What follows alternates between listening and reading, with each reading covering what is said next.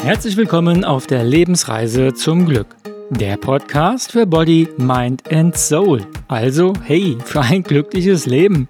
Ich bin Dirk und ich freue mich, dass du auch auf dieser Etappe wieder mit dabei bist. Und heute geht es darum, ja, warum ein Nein durchaus auch ein besseres Ja bedeuten kann und warum einige ja so schlecht Nein sagen können und vor allem, wie man es ändern kann. Komm mit auf unsere heutige gemeinsame Reise zum Glück und ich wünsche dir viel Freude dabei.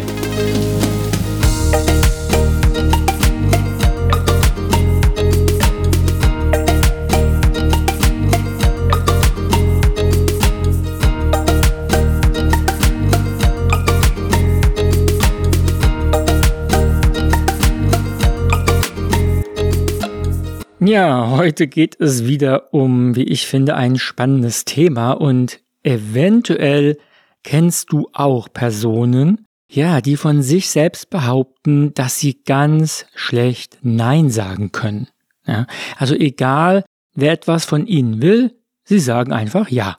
Ob das im Büro die Kollegen sind, zu Hause der Partner, ähm, die Kinder, die Freundin, der Freund, egal, wann immer jemand zu Ihnen kommt und Sie um etwas bittet, sagen Sie ja.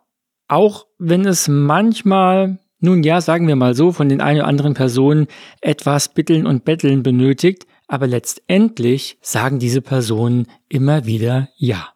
Doch in ganz vielen Fällen fühlen sich diejenigen nicht immer wirklich wohl bei ihrer Entscheidung und wenn sie darüber mit anderen reden, dann kommen oft so Sätze wie ach, ich kann einfach nicht Nein sagen und ähm, ich bin viel zu gutmütig und wenn jemand Hilfe braucht, na da muss man doch helfen und so weiter.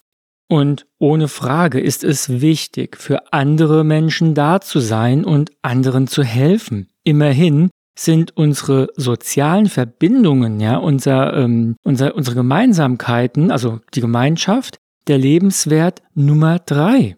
Also direkt nach der Gesundheit. Es macht also glücklich, anderen zu helfen oder für andere da zu sein, für andere etwas zu tun. Und wenn du mein Buch Die sechs Lebenswerte des Glücks kennst, dann weißt du um dessen Bedeutung dieser sozialen Verbindungen. Und wer es nicht kennt, es gibt darüber übrigens eine Podcast-Folge, die nennt sich auch die sechs Lebenswerte und kann ich dir wirklich nur ans Herz legen, einfach mal reinhören. So, aber nun zurück zum Helfen und nicht Nein sagen können. Die eigentliche Frage ist ja, welcher Beweggrund befindet sich dahinter? Oder man könnte auch sagen, welche Motivation. Doch ähm, falls du meine Episode zum Thema Motivation gehört hast, dann weißt du, dass ich Beweggrund viel passender finde als Motivation. Aber, ah, ich schweife ab, darum geht's jetzt hier ja gar nicht. Also sagen wir Motivation und stellen die Frage, welche Motivation steckt hinter dem ständigen Ja sagen und diesem Helfen. Und das ist ein ja ganz wichtiger genereller Punkt, den jeder für sich hinterfragen sollte. Warum mache ich das jetzt? Was bewegt mich wirklich, dieses oder jenes zu tun? Sind es Schuldgefühle? Erhoffe ich mir dadurch insgeheim eine Gegenleistung? Erwarte ich etwas oder möchte ich in Zukunft von der Person auch etwas haben? Möchte ich mir die Person vielleicht sozusagen warm halten? Habe ich das Gefühl, abhängig von der Person zu sein? Also wie zum Beispiel bei einem Chef oder einer Vorgesetzten oder wie auch immer. Auch ein schöner Punkt. Definiere ich mich über meine Hilfestellungen, über meine Hilfsbereitschaft? Oder ist der Grund vielleicht, ja, dass ich einfach nur anerkannt und geliebt werden will. All das können ja die Ursache dafür sein, warum Menschen immer wieder Ja zu Dingen sagen, wo sie eigentlich lieber Nein sagen würden. Und es ist wirklich eine, eine wichtige und ganz spannende Geschichte, diesem ursprünglichen Grund auf die Schliche zu kommen. Und ja, es kann auch einfach sein, dass es selbstverständlich ist, dem Partner zu helfen dann wäre der Grund, weil ich ihn liebe und unterstützen möchte. Es geht also nicht darum, jedes Jahr und jedes Helfen zu hinterfragen, sondern natürlich nur dann, wenn ich merke, okay, ich bin damit nicht im Gleichgewicht. Und apropos Partner, wenn man seinem Partner hilft, da gibt's auch ganz viele, die erwarten dann insgeheim, dass der Partner natürlich dann auch das Gleiche für sie tun würde. Also selbst da steckt oft auch was dahinter. Es gibt so diesen schönen Spruch, what's in it for me? Also was springt für mich dabei heraus? Und es ist vollkommen in Ordnung, dass wir Dinge tun wollen, damit etwas auch für uns dabei herausspringt. Aber es ist echt spannend, da mal zu schauen, was ist das eigentlich bei mir? Und wie gesagt, es geht hier nicht darum, warum ich jetzt meiner Partnerin den Kaffee bringe, sondern es geht ja eher um jene Menschen, die alles für andere tun und immer Ja sagen. Und diesen Menschen möchte ich sagen, dass ein Nein ganz genauso ein Ja sein kann. Und oft sogar, wie ich finde, das viel bessere Ja, denn es bedeutet ein Ja zu sich selbst. Wer also zu oft Ja zu anderen sagt, sagt meistens zu oft Nein zu sich selbst. Und darin liegt das eigentliche Problem. Wer nämlich zu oft Nein zu sich selbst sagt und sozusagen seine Bedürfnisse damit unterdrückt und sie nicht ernst nimmt, ja, der kommt innerlich zu kurz und fühlt sich mit der Zeit einfach ausgelaugt und oft sogar auch missbraucht. Das Problem ist dann, dass man dieses Gefühl eben nicht vergisst und es staut sich im Laufe der Zeit immer mehr an. Es gilt also nicht nur eine gesunde Balance zu finden zwischen Ja und Nein, sondern erst einmal festzustellen, dass man zu oft Nein zu sich selbst sagt und damit letztendlich zu wenig Ja zu sich selbst. Und das hinterlässt definitiv Spuren. Natürlich liegt diesem Verhalten meistens ein Muster zugrunde, denn die Person hat zum Beispiel ein vermindertes Selbstwertgefühl. Sie fühlt ihren eigenen Wert nicht, beziehungsweise sie definiert diesen Wert über ihr Tun für andere. Sie denkt dann, dass sie durch ihr Handeln ihren Wert bei anderen steigert oder zumindest behält. Dies kann sogar bis zur sogenannten Aufopferung für andere gehen. Und vielleicht kennst du auch den oder die ein oder andere Person in deinem Umfeld, ja, die sich ständig aufopfert. Sei es für die Partnerschaft oder für die Familie, den Verein oder whatever. Und sich selbst sozusagen dabei dann immer vollkommen vernachlässigt.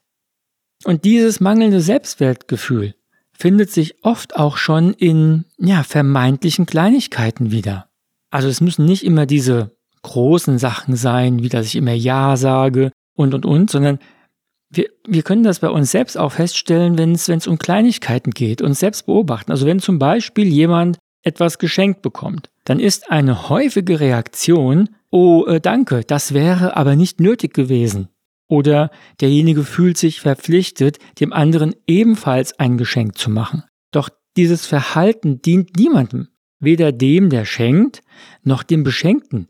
Denn wenn ich jemandem etwas schenke, ja, dann habe ich schon eine sozusagen eine Vorfreude auf den Moment, wenn er es endlich auspackt, ja, und sich darüber freut. Also ich finde, es macht unheimlich viel Spaß, jemandem etwas zu schenken und seine Freude damit zu sehen. Doch wenn derjenige dann sagt, äh, oh danke, das wäre aber nicht nötig gewesen, dann ist das wie eine kleine Ablehnung. Derjenige kann es nicht annehmen.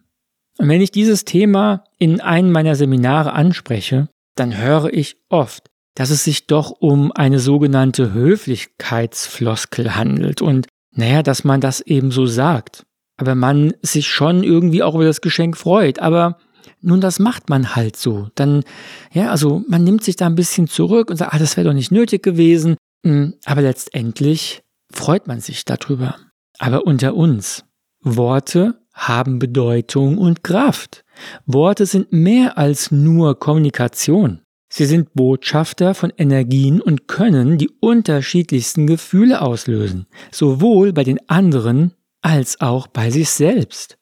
Worte können verletzen, heilen, glücklich machen und vieles mehr.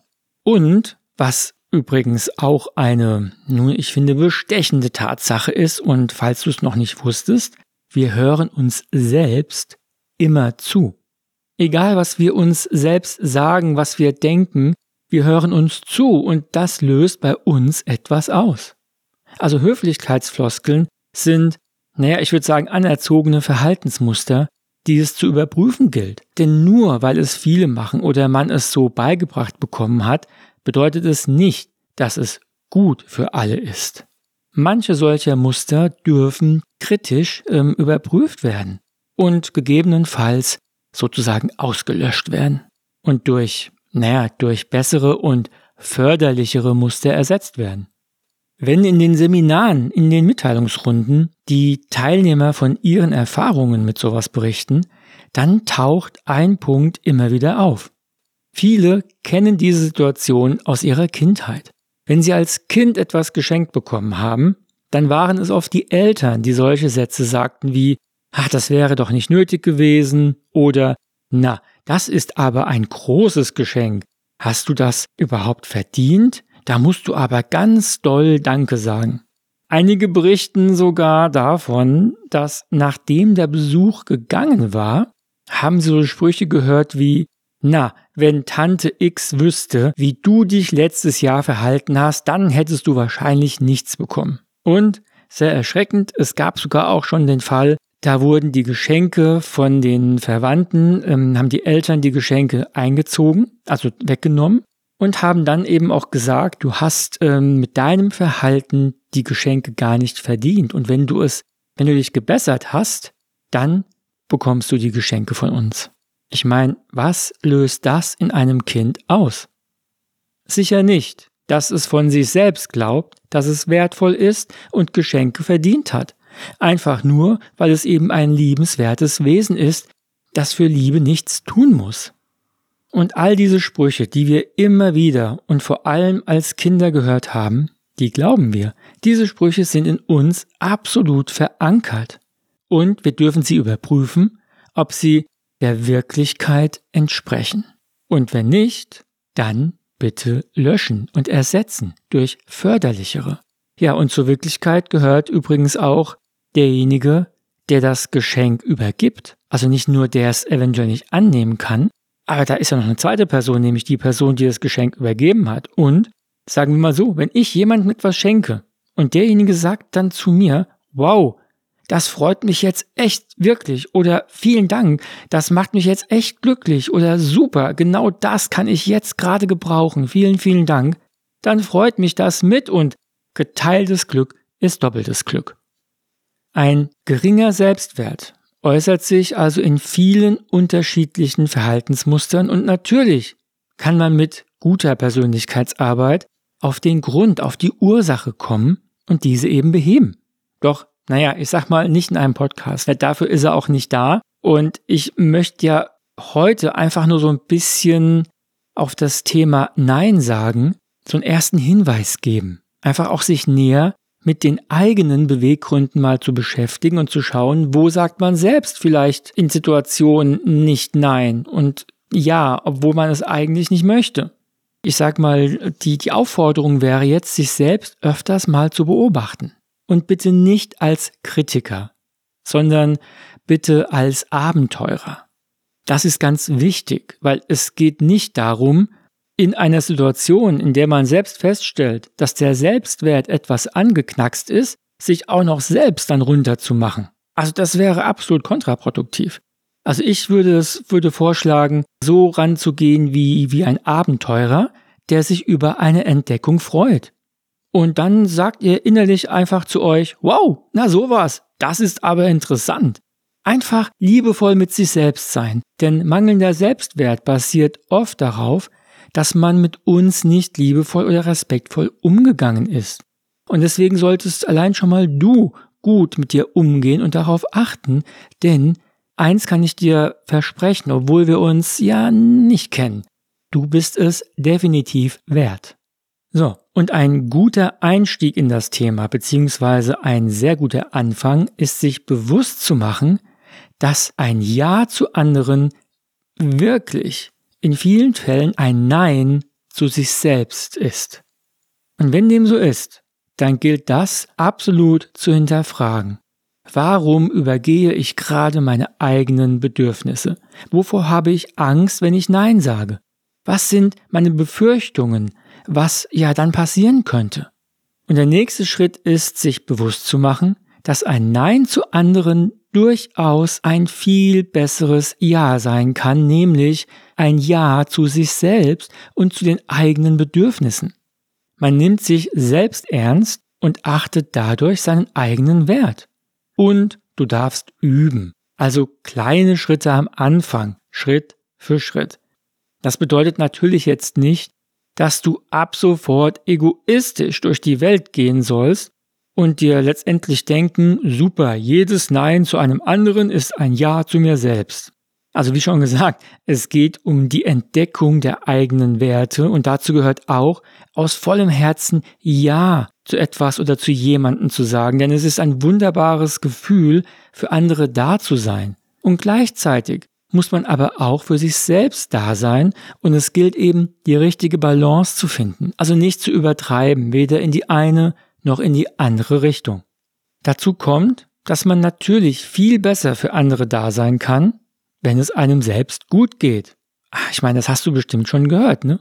Wenn es dir selbst gut geht, dann kannst du viel besser für andere da sein. Wer ausgeglichen ist und seinen Wert kennt, der kann viel bewusster anderen dienen, weil man dadurch auch eigene Grenzen ziehen kann, die übrigens ebenfalls ganz wichtig für andere sind. Denn eventuell gibt es Menschen, die ja, ich sag mal, dieses zu häufige Ja sagen eben ausnutzen. Es kann nämlich sehr heilsam sein, wenn diese Menschen ein liebevolles Nein erhalten. Ich meine, die werden erstmal stutzig und denken, huch, was ist jetzt los? Und wichtig, es geht nicht darum, in Zukunft jedem ein Nein vor den Kopf zu knallen. So nach dem Motto, so, jetzt ist aber mal Schluss mit dem Ganzen hier und jetzt gibt's aber mal ein ordentliches Nein. Okay, das kann am Anfang durchaus passieren und ist auch vollkommen in Ordnung. Das darf passieren. Es sollte sich aber dann mit der Zeit regeln. es sollte dann übergehen zu einem liebevollen Nein. Denn der andere muss ja auch erst einmal verstehen, dass sich da etwas ähm, wohl verändert hat. Und das kann man am besten, wenn es respektvoll passiert. Weil ich glaube auch, das kennst du von dir, wenn du so ordentlich einen vor den, wie sagt man so schön, vor den Latz bekommen, äh, geknallt bekommen hast, ist man jetzt nicht unbedingt wirklich offen, sich das mal anzuschauen und den, den eigenen Beweggrund da drin oder den, den, die eigene Verantwortung da drin zu suchen, sondern dann geht man erstmal in die Abwehr. Also, wenn du möchtest, dass der andere das versteht und dich versteht, dann ist es wirklich ratsam, mit einem liebevollen Nein daran zu gehen. Und natürlich kannst du auch dann je nach Person, ich will das jetzt nicht bei jeder Person machen, aber auch offen darüber kommunizieren und mitteilen, dass du dich ja dabei bist, neu zu entdecken und dass du einfach auch deine Bedürfnisse kennenlernst und in der Vergangenheit zu oft darüber gegangen, also dich auch vernachlässigt hast und du eben jetzt ein bisschen mehr Raum brauchst. Und in der Regel sollten die Menschen, die uns nahestehen, das auch verstehen. Und sollte die andere Person das eben nicht verstehen oder nicht respektieren, dann finde ich, ist das auch durchaus ein sehr guter Hinweis auf nun, ich würde sagen, die soziale Verbindung zwischen euch beiden. Ähm, ein Tipp, du kannst auch auf eine Bitte von jemand anderem so antworten, ähm, sorry, da kann ich nicht, da habe ich schon jemand anderem zugesagt. Und das ist auch die Wahrheit, denn du hast dir selbst zugesagt. So, ich denke, für heute reicht es, denn die wichtigste Botschaft, dass ein Nein ein Ja für dich bedeuten kann, sollte angekommen sein. Also überprüfe in Zukunft, spiele Abenteurer, erforsche dich und schau im Alltag einfach mal nach, in welchen Situationen du vielleicht öfters mal Ja sagst, wo du eigentlich lieber Nein sagen würdest. Geh liebevoll mit dir um, sei ein Abenteurer und setz dich hin, finde es heraus, finde den Grund und dann kannst du was verändern. So, und damit bin ich am Ende der heutigen Etappe und ich freue mich, wenn du auch auf der nächsten wieder mit dabei bist. Und solltest du Anregungen oder Fragen haben, na dann schaue doch gerne bei mir auf Instagram vorbei. Infos und Adressen findest du in den Show Notes. Ich freue mich auf dich und denk immer daran, lass es dir gut gehen auf deiner Lebensreise. Dein Dirk.